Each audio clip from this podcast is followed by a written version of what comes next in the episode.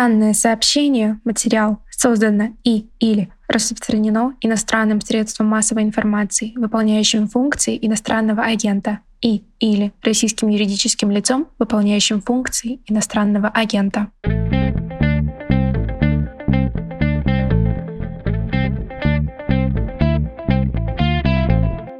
Здравствуйте, это «Что случилось?» Ежедневный подкаст о новостях, которые долго остаются важными. У микрофона, как всегда, Владислав Горин. И рад вам представить моего собеседника сегодня, Николая Кожанова, доцента Центра исследований Персидского залива Катарского университета. Здравствуйте, Николай Александрович. Здравствуйте, Владислав. Самые внимательные с отличной памятью слушатели могут вспомнить, что год назад, год с лишним, выходил у нас с вами разговор, и выпуск назывался «Из-за авторитаризма Россию часто сравнивают с Ираном, и очень зря Исламская республика уже намного демократичнее Светской Российской Федерации». Вот с тех пор сравнений России и Ирана стало только больше, и боюсь, что будет нарастать вот эта привычка сравнивать одну северную нефтеносную страну с одной южной нефтеносной нефтеносной страной. Давайте попробуем обозначить, какие из этих сравнений хоть сколько-то корректны, а какие некорректны вовсе. Понятно, что санкции тут сильно объединяют, и крайне интересен опыт жизни под санкциями. Они, в общем-то, лежат на поверхности этого разговора часто можно услышать, вот на Иран еще когда наложили, и ничего, много лет люди живут. Давайте попробуем как-то погрузиться, но не утонуть в истории иранских санкций, как их вводили, ослабляли, ядерная сделка, исламская революция и так далее, и так далее. Что нужно знать про иранские санкции и понимать, э, сравнивая их с российскими? Ну, в первую очередь, конечно, нужно понимать, что вокруг э, иранских санкций, как я думаю, вокруг российских создано очень много измышлений и мифов. Где-то целенаправленно, где-то просто людьми, которые ну, не совсем понимают экономику, принцип э, работы санкционного давления. А вот если взять, например, те же иранские санкции, ну, традиционная посылка тех, кто заявляет о том, что санкции не сильно-то эффективны, связана с тем, что Иран якобы пребывал под санкциями 40 лет последних. Это действительно так, но опять-таки применение этих санкций, оно происходило с разной степенью эффективности, с разной степенью желания э, стран, применявших этих санкций, собственно говоря, указанные санкции выполнять. То есть, э, например, в 90-е годы, ну где-то примерно с середины 90-х годов до середины 2000-х, до обострения проблемы вокруг иранской ядерной программы, санкции фактически существовали на бумаге, но их э, использование, по крайней мере, американцами по отношению к третьим странам было минимальное. И более того, были известные случаи, когда, собственно говоря, иностранцы за счет использования международных институтов умело отбивали эти попытки применить санкции. А сейчас же, и вот это, в принципе, сближает нас и Иран, мы видим, что где-то вот в отношении Ирана примерно с 2010 года, ну, там, с перерывом на три года во время действия ядерного соглашения при Обаме, были сильно применены достаточно жесткие санкции, ограничивающие доступ Ирана к международным финансам, к иностранным инвестициям, ограничивающие его торговлю нефтью, ограничивающие, собственно говоря, возможности по использованию современной техники, технологий для развития своей экономики, для улучшения своей производственной базы. А по отношению к России, собственно говоря, пакет санкций, который применяется и обсуждается, примерно схож. Но а, мы еще, по крайней мере, не добрались до той самой точки, когда нас полностью физически отключили от нефтяного рынка или полностью физически отключили от э, тех же финансов. То есть мы до сих пор формально можем использовать систему SWIFT, до сих пор нету вот этого полного нефтяного эмбарго. И здесь э, схожесть, э, с одной стороны, заключается в том, что да, вот это давление, оно будет достаточно сильным и массовым, и мы уже видим как бы некоторые значительные проявления этого давления. С другой стороны, в отношении нас пока что еще действует больше угроза перехода вот этой иранской модели, нежели чем применение вот э, санкций иранского образца на 100%. Когда говорят про санкции, надо понимать, что большая часть из них, вот то, какими мы их сейчас знаем, это начало 2010-х годов. Правильно? Обобщая то, что вы сказали. Вот в современном образце, в современном применении, да, это 2010-2012 год, когда был сформирован вот нынешний режим санкционный. То есть, по факту, вот под таким вот жестким давлением Иран существует, ну, 10 лет. То есть это, конечно, не 40, но это все-таки срок приличный. до этого при более мягком режиме можно сказать, что уровень жизни немножко рос у иранцев, экономика росла, а вот 2010-е они сильно обрушивают.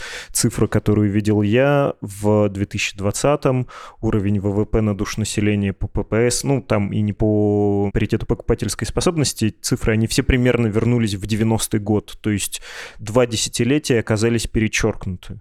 Ну, не то, что все-таки перечеркнуто, определенное как бы, укрепление экономики Ирана произошло. И более того, здесь санкции, они всегда носят характер такого обоюдоострого меча. То есть, с одной стороны, действительно, мы видим достаточно сильный удар по макроэкономическим показателям развития, который был нанесен вот в ходе применения санкций, да, но, с другой стороны, это и своеобразный еще стресс для экономики, в ходе которого сама экономика пытается приспособиться к новым реалиям, и зачастую это является толчком для развития определенных ее секторов. То есть, например, в Иране санкции фактически стали одним из вот таких стимулов для проведения диверсификации, в том числе для развития нефтеперерабатывающего сектора, который сейчас является ну, одним из достаточно сильных на Ближнем Востоке. А здесь еще есть другой момент, который тоже необходимо учитывать, то что санкции – это всегда, как я уже отметил, стресс, точнее их первый момент применения. И здесь действительно мы вот видим в 2010-2012 году, когда санкции были применены, и затем мы видим 2018 год, 2019 год, когда санкции были, их применение было вновь восстановлено после перерыва да, небольшого. В обоих случаях происходит сильнейший спад, но связан он именно с тем, тем, что экономике просто нужно перестроиться, экономика испытывает шок, где-то это просто определенная истерия покупательских настроений, поведения бизнеса, то есть исключительно психология. Нереальная ситуация на рынке влияет на, на поведение в ряде моментов. И после этого наступает стабилизация. Но опять-таки стабилизация, здесь не надо ее воспринимать в таком вот розовых тонах, как зачастую делает та же иранская пропаганда. Стабилизация это связано с тем, что экономика приспособилась жить под санкциями, точнее выживать. А вот э, развиваться, скажем так, приходится в весьма непростых условиях и зачастую за счет ну, намного больших э, финансовых затрат, намного больших усилий, которые прилагаются для этого, чем если бы как бы страна существовала в естественном вот таком окружении. То есть санкции, они позволяют жить, но не позволяют развиваться во многом.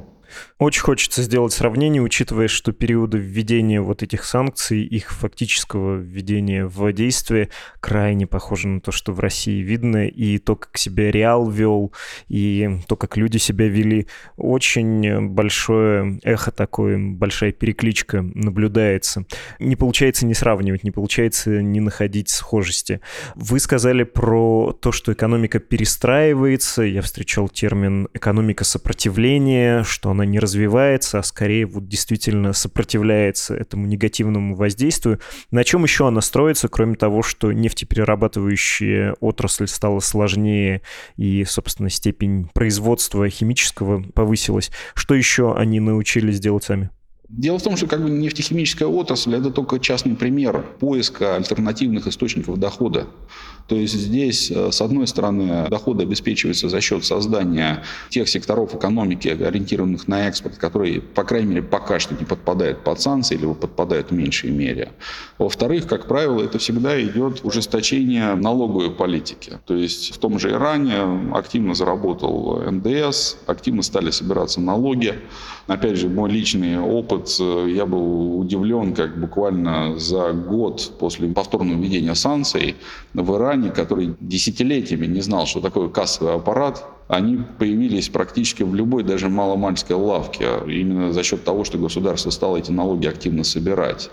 В-третьих, это, конечно, развитие нефтяного экспорта, когда фактически объем а, экспорта товаров нефтяного сектора Ирана, но он полностью балансирует объем импорта, что позволяет, в принципе, воспринимать уже нефтяной сектор и доходы от него как некий вот такой приварок, который можно направить на развитие или покрытие дефицита определенного возникающего в средствах. То есть, если что-то случается как бы с балансом нефтяной торговли, также активно проводится все-таки поддержание национальных чемпионов, то есть основных компаний работающих. Тоже, я так понимаю, что это очень сильно напоминает те меры, которые предпринимаются сейчас.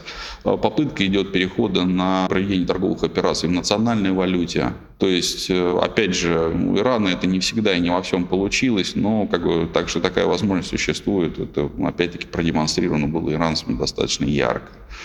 Поэтому здесь э, экономика сопротивления, она в целом базируется, если вот так вкратце, на диверсификации, оживлении налоговой системы и ориентировании частично на самодостаточность страны. То есть, по крайней мере, в удовлетворении каких-то базовых потребностей населения. Импортозамещение по-русски это называется, хотя в период шока это все крайне неприятно, и тоже были проблемы с лекарствами, с теми же, да, то, что мы сейчас в России можем наблюдать. Да, опять же, вы не поймите, я не пытаюсь сказать, что это вот какая-то такая панацея, которая заставляет как бы не замечать санкции. Все-таки вот экономика сопротивления, ее модель – это попытка просто смягчить удар санкций.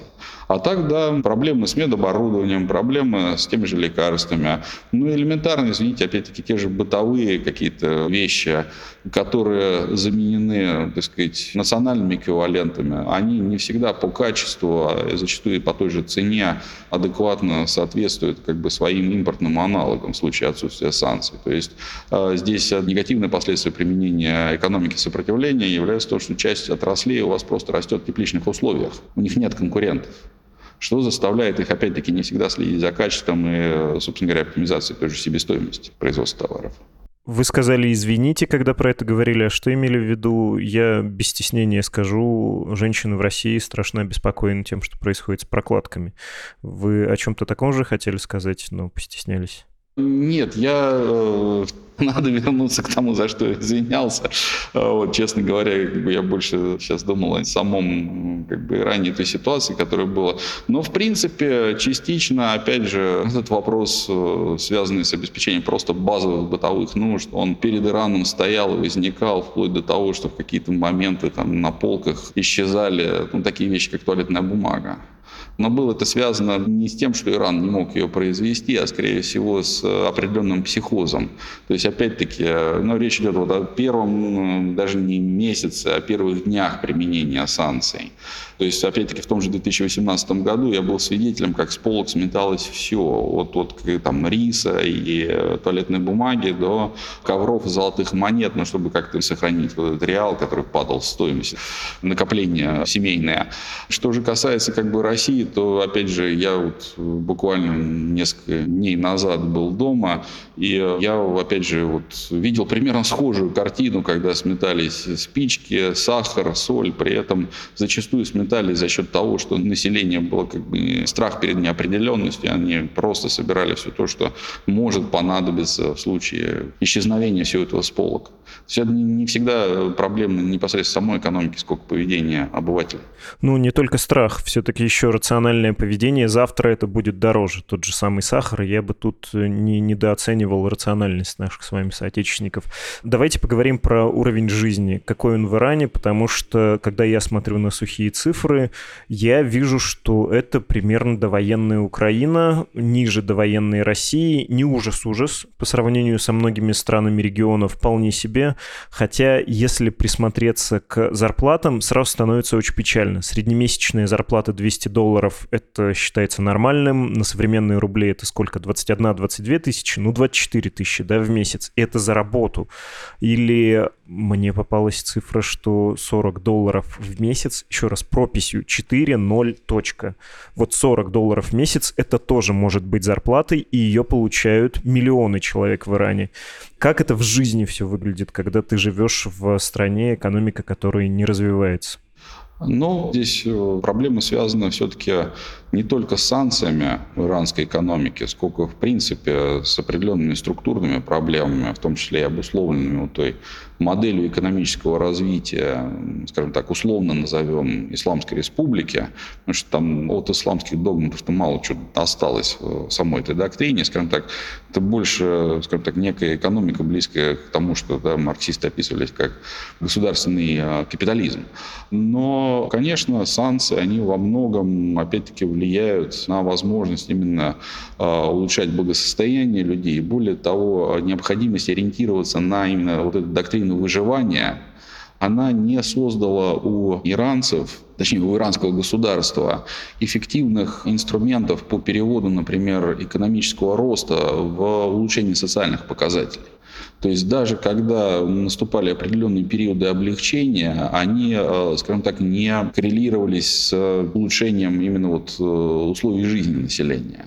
И на данный момент, э, ну, в принципе, оценки здесь несколько разнятся, но даже если мы возьмем минимальную оценку уровня жизни иранцев, там где-то 40% населения живет либо на черте, либо за чертой бедности. Это во-первых. Во-вторых, то, что вы называли э, в качестве вот этой минимальной зарплаты 200-250 долларов в день, это, если не ошибаюсь, все-таки иранский МРОД.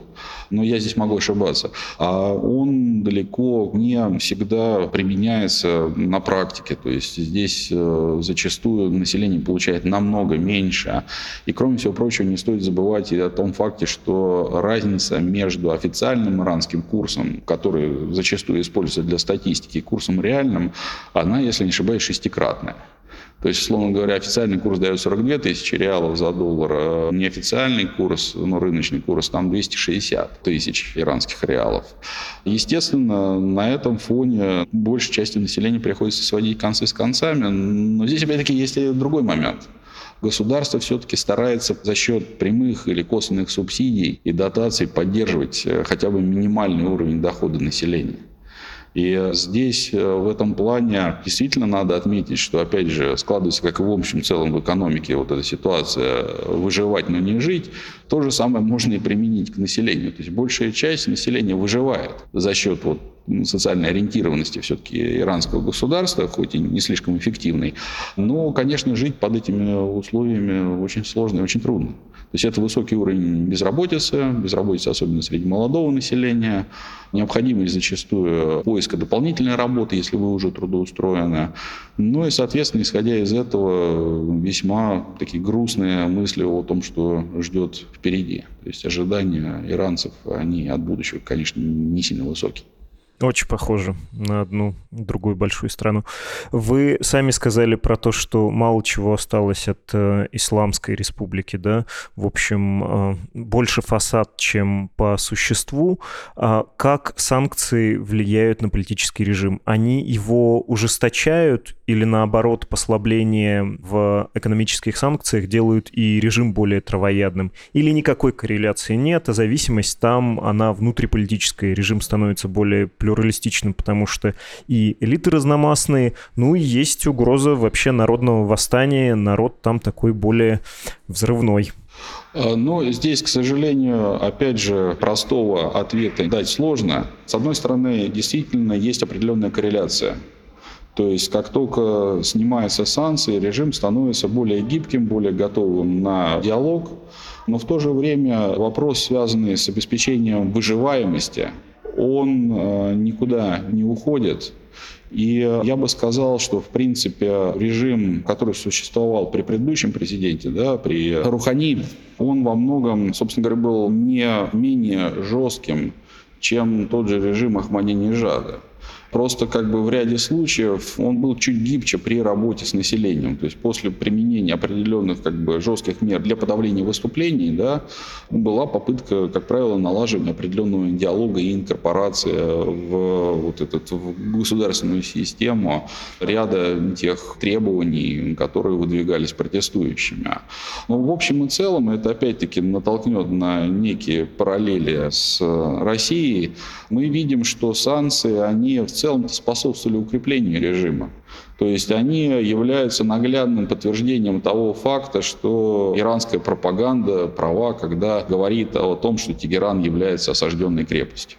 И, естественно, применение санкций позиционируется внутри страны как враждебный акт, под предлогом которого фактически устраняются все несогласные или все, кто начинают говорить о том, что санкции-то, может быть, были вызваны не только, скажем так, действиями условных врагов Ирана, ну, оппонентов Ирана, но и за счет определенных шагов самого иранского руководства, которое эти санкции повлекло. То есть, опять-таки, это предлог еще и для проведения определенных политических чисток. Можно говорить э, о том, что несмотря на это, несмотря на политические чистки и на жесткость режима, есть последние годы такой восходящий тренд, который можно описать как запрос на новую социальную политику. Возможно, на новую внешнюю политику, на более примирительную по отношению к Западу, потому что средний класс какой-никакой тоже формируется. Ну, в общем, он там есть, и у него тоже есть свой голос по поводу того, каким должен быть Иран. Я бы здесь э, не был столь оптимистичным. С одной стороны, действительно, определенная часть иранской элиты, иранского среднего класса, да и населения хотела бы улучшения условий. И если для этого потребуется проводить более прагматичную политику, так сказать, более взвешенную, чем-то более умеренную, они, конечно, этот подход поддержат. Но на данный момент все-таки политическая сцена в Иране находится под контролем крайне консервативных сил. И эти консервативные силы, они все-таки движимы еще и определенными идеологическими догматами. То есть я здесь, может быть, несколько противоречу сам себе, сказав, что вот исламские идеи далеко уже не всегда определяют саму жизнь страны, но все-таки они определяют видение, наверное, ключевых параметров и ключевого формата непосредственно самого иранского государства.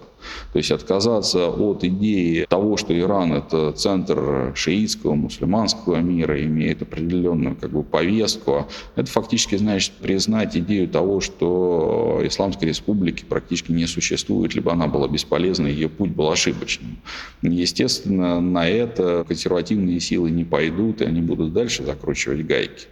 Протестное движение, опять-таки, если говорить о нем как о неком формате да, запроса или попытки передать этот запрос властям, оно, с одной стороны, последние годы действительно качественно изменилось. То есть оно стало шире с точки зрения социальной базы, оно стало более ориентировано на требования именно изменений самого режима, нежели чем изменений внутри режима. Но при этом количественно оно существенно снизилось. То есть мы видим расширение там, географии, например, том же, но мы видим сокращение, снижение существенное количество людей, которые участвуют в этом протестном движении, и во многом за счет эффективности, ну, собственно говоря, карательного аппарата, существующего в Иране. Я про карательный аппарат тоже хотел спросить. Россия последние годы существовала в условиях, когда был внушительный бюджетный средний класс. Не предприниматели, не управленцы и специалисты из частного сектора, а начальство бюджетных учреждений, служащие разного рода, включая военизированные полицейские структуры. И это тоже был и до сих пор остается фактором стабильности, основой трона. Что с этим в Иране? Там правительство может себе такое позволить? Потому что если они не могут позволить, ведь мы и в России скоро будут только в чистом виде дубинки, а вот этого подкупа массового, я, ну, не знаю, даже без негативной какой-то коннотации про это говорю, но это, но это так, это такая купленная лояльность. Этого, видимо, не будет. Давайте назовем это покупкой лояльности, покупкой верности населения. Она существует в разных форматах в Иране. И в этом плане мы должны понимать, что устойчивость и гибкость этого режима, она определена двумя вещами.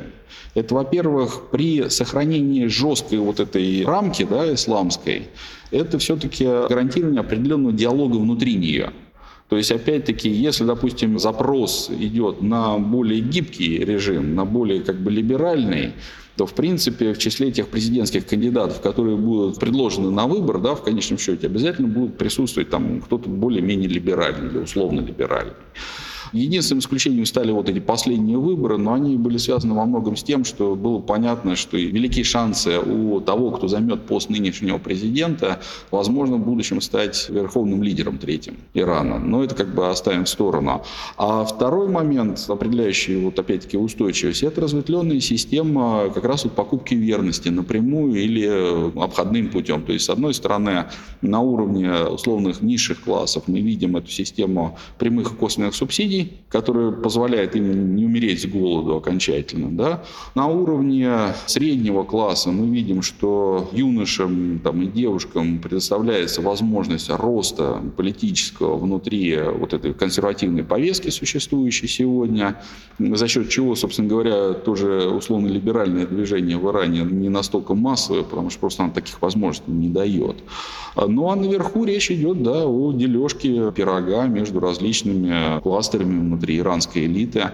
И более того, санкции в том числе способствовали для появления целого слоя в верхних слоях общества иранского, которое обогащается за счет именно существования санкций и их обхода.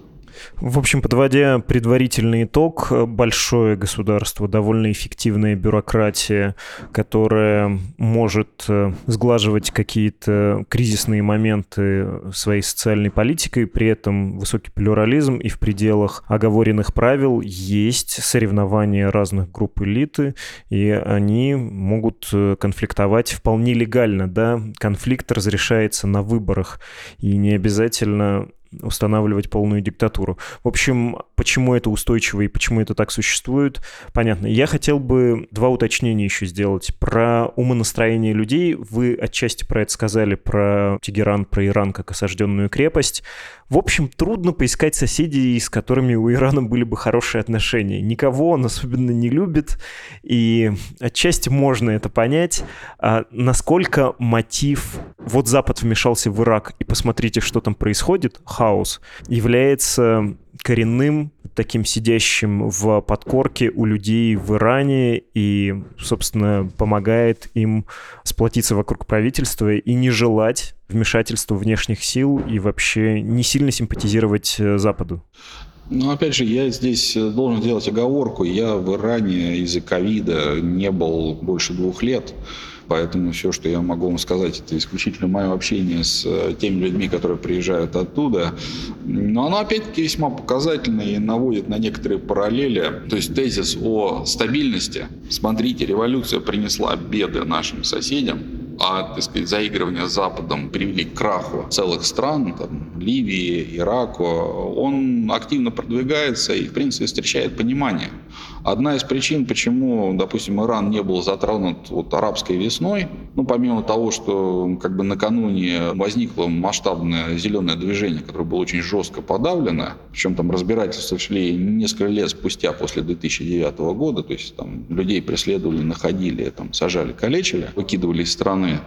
И, соответственно, это создало определенную прививку против выхода на улицу. Вторым моментом был именно показатель того, что, собственно говоря, арабская весна ничего арабскому Ближнему Востоку-то не принесла, кроме разрухи и войн. И здесь надо отдать должное, что это действительно было объективной остается объективной реальностью. И иранцы, пережившие Иран-Иракскую войну, революцию, пережившие вот эти выступления 2009 годов, они на улицу уже так массово выходить не стремятся. И в том числе как раз вот именно благодаря вот этой идее, которая постепенно и поступательно насаждается, что стабильность все-таки лучше, чем свобода. Я хотел сделать еще одно небольшое уточнение, имея в виду судьбу многих представителей среднего класса из России, которые сейчас из страны уехали, неизвестно, вернутся ли кто-то, и это вполне нормально, это очень объяснимо. Конечно, тяжело это переживает. В Иране, правильно ли я понимаю, что дилемма примерно такая? Ты играешь по правилам, ты выполняешь многие законы чисто внешне, тут набившая оскомину мини-юбка, да, под э, традиционной одеждой, идешь по улицу вся в черном, а приходишь на вечеринку, и ты уже совершенно неотличима от своих сверстниц на Западе или на Дальнем Востоке. В общем, есть набор таких правил, который позволяет среднему классу, в принципе, неплохо существовать. Нет свифта, проблемы с валютными какими-то операциями. Ну что ж, есть свой развитый финтех, есть вообще-то свой хороший фондовый рынок, весьма приличный. Тегеранская фондовая биржа может твои частные инвестиции и твои сбережения, если ты в безопасные инструменты вложил, удовлетворять твои потребности в том, чтобы накапливать благосостояние. Нужно перевести деньги за рубеж, повторюсь, без свифта это можно тоже сделать немножко обходным путем или из-за рубежа получить. И ты, в общем, можешь чувствовать себя вполне комфортно. Если ты вестернизирован, ну, там вспоминается совершенно чудесный этот мультфильм «Персиполис» на основе графического романа Маржан Стропи про девочку, родителей родители которой вот в Иране такие прозападные, и как им там не здорово, а она получила образование в Европе, и тоже там вся такая неприкаянная. Ну, то есть ты можешь выбрать себе судьбу, быть неприкаянным на Западе или подчиниться и вести благополучную жизнь в Иране. Такова дилемма для представителя интеллектуального класса, интеллигенции и среднего класса или нет. Ты не можешь жить комфортно, не пойдя поперек своей совести. Да нет, почему? В принципе, комфортно жить можно, но как раз с теми ограничениями, которые вы указали. То есть здесь все зависит от того, что вы выбираете, комфорт или совесть. Большинство людей просто играет молчунов. Да, ну вот есть определенные правила, которые надо выполнять, они не слишком обременительны, за исключением там некоторых э, моментов. То есть э, не надо ставить под вопрос факт существования Исламской Республики, но можно, в принципе, вполне раскритиковать действующего президента, хотя бы на кухне, так сказать, а то и, собственно говоря, включиться в полемику, которая идет да, в той же газетной среде. Другое дело то, что, э, естественно, на средний класс, особенно его наиболее богатые части, давит тот факт, что, опять же, вот эти ограничения, они существуют, они все-таки делают жизнь ну, немножечко дискомфортной. По этой причине мы видим миграцию из того же Ирана за рубеж, движущуюся зачастую не по политическим даже соображениям, а соображениям экономическим. Благодаря чему иранская община становится чем-то похожа на общину российскую, там образца, вот, наверное, до Крыма, до аннексии Крыма, когда в основном выезжали просто за более лучшими экономическими условиями, при этом оставаясь но, я не знаю, я не сильно люблю это слово, там, патриотами страны и там, проводя шумные вечеринки под российскими флагами и прочим, прочим. То есть иранцы, вот, именно средний класс, который выезжает, он чем-то напоминает именно вот такую экономическую миграцию, которая остается очень приверженной, лояльно стране и где-то очень даже режиму. Но, опять-таки, это не исключает и определенной части населения, которые едет по политическим соображениям, которые в том числе не всегда могут уже вернуться назад. Понятно. Последний вопрос. Не про внутреннюю политику, а про внешнюю. Можно сейчас встретить тексты, в которых пишут, вот, мол, Россия и ее углеводороды, от них развитый мир откажется, зато будут послабления Ирану, и мы таким образом компенсируем на рынке нефти выбывшие объемы. Вам этот сценарий кажется невероятным или наоборот вероятным? Потому что, ну, раз можно нефть продавать, можно и военную ядерную программу опять подразморозить, ускорить, хочется, ну, такая соблазнительная цель получить вот эти гарантии члена ядерного клуба. Как, на ваш взгляд, э, возможно эта перспектива или нет? И что будет с э, иранским режимом, если санкции будут сняты? Ну, я всегда считал, что Иран не мытьем, так катанием доведет свою ядерную программу до определенного логического завершения, либо, по крайней мере, выведет ее на уровень, когда, как и Япония, может сказать, что через полгода, в случае чего, мы создадим ядерную бомбу. И, в принципе, по некоторым оценкам, которые как бы, существуют, Иран очень близко подошел к вот этому потенциалу, в случае чего перевести все на военные рельсы и создать да, ядерное оружие. Но это опять-таки на уровне неких спекуляций. Что же касается нефти, я здесь, э, опять-таки, выступаю достаточно активным критиком вот этих теорий о том, что Иран сейчас придет и заменит Россию. Но, во-первых, просто по своим объемам он ее заменить не сможет. Там речь идет о ну, максимум миллионе баррелей в сутки дополнительных. А Россия, если как бы уйдет с европейского, западного рынка, то там речь идет все-таки о где-то трех миллионах баррелей в сутки, как минимум. Здесь э, Иран может только заменить э, Россию частично и э, в сотрудничестве с кем-то. Во-вторых, мы не знаем, насколько производственный Иран потенциала соответствует заявленным цифрам. У иранцев традиционно была проблема с падением нефтедобычи на стареющих месторождениях. То есть насколько они смогли это компенсировать за счет развития соответствующих там, программ и удержания или за счет введения новых месторождений, мы не знаем.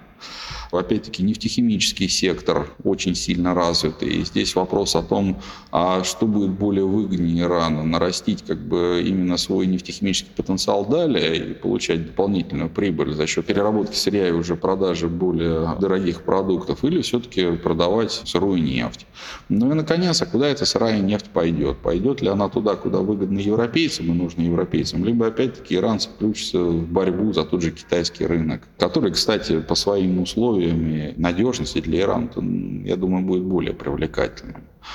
Так что здесь э, вот вся вот эта история о том, что Иран заменит Россию, поэтому Россия боится, там, сейчас начала ставить активно палки в колеса, ну, это миф, который как бы тиражируется теми, кто либо хочет в него верить, либо теми, кто, в принципе, не совсем понимает, как функционируют да, нефтегазовые рынки сегодня. Когда вы говорили про технологии и про трудную нефть, а чем старше скважина, тем действительно труднее извлекать и тем дороже, я подумал, что если бы я был пропагандистом, я бы воскликнул, ага, Запад сам себя выпорол, вот не давали поставлять в Иран э, нефтедобывающие технологии наравне с другим импортом технологий. Вот сейчас и получите, да, меньше гибкости в вашей же политике. Ну, не знаю, повод ли это для злорадства. Спасибо вам огромное. Не за что. Вам спасибо большое. Николай Кажанов, востоковед, доцент Центра исследований Персидского залива Катарского университета.